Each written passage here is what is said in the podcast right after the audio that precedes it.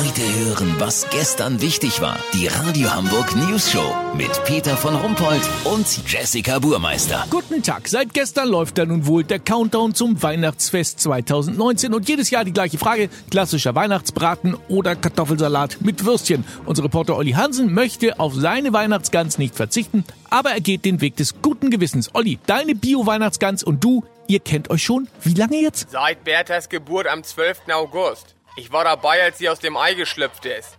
Ich habe sie abgetrocknet und unter die Wärmelampe gesetzt. Oh Gott, wie süß. Ja, sie ist einfach ein Schatz. Ich besuche sie einmal die Woche auf dem Biohof von Familie Grünkern hier in Drochtersen. Ich hab keinen Bock auf so eine mit Antibiotika gedobte Weihnachtsgans aus Bulgarien, die im Schlecki-Markt in der Truhe für 10 Euro rumliegt. Weißt, wie ich mein? Die Tiere hier bekommen nur Biofutter.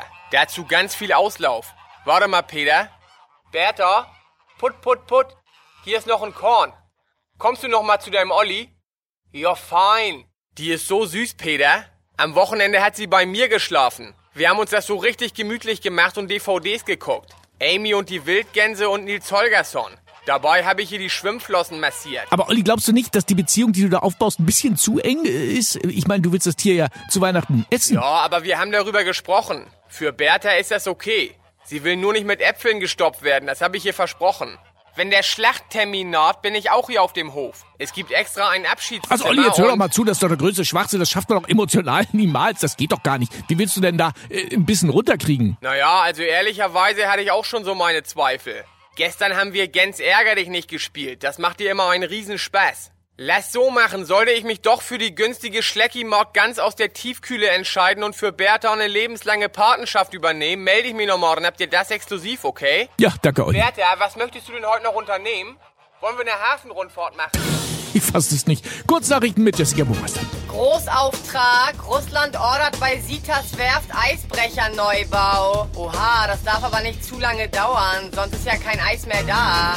Bahn, EU will Entschädigung bei Zugverspätungen einschränken.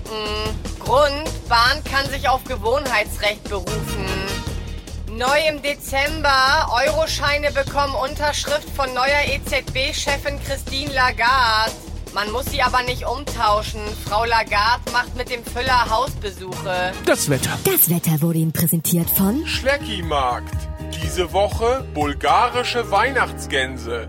Ganz ohne schlechtes Gewissen futtern, denn der Tod war das Beste in ihrem Leben. Schlecki-Markt.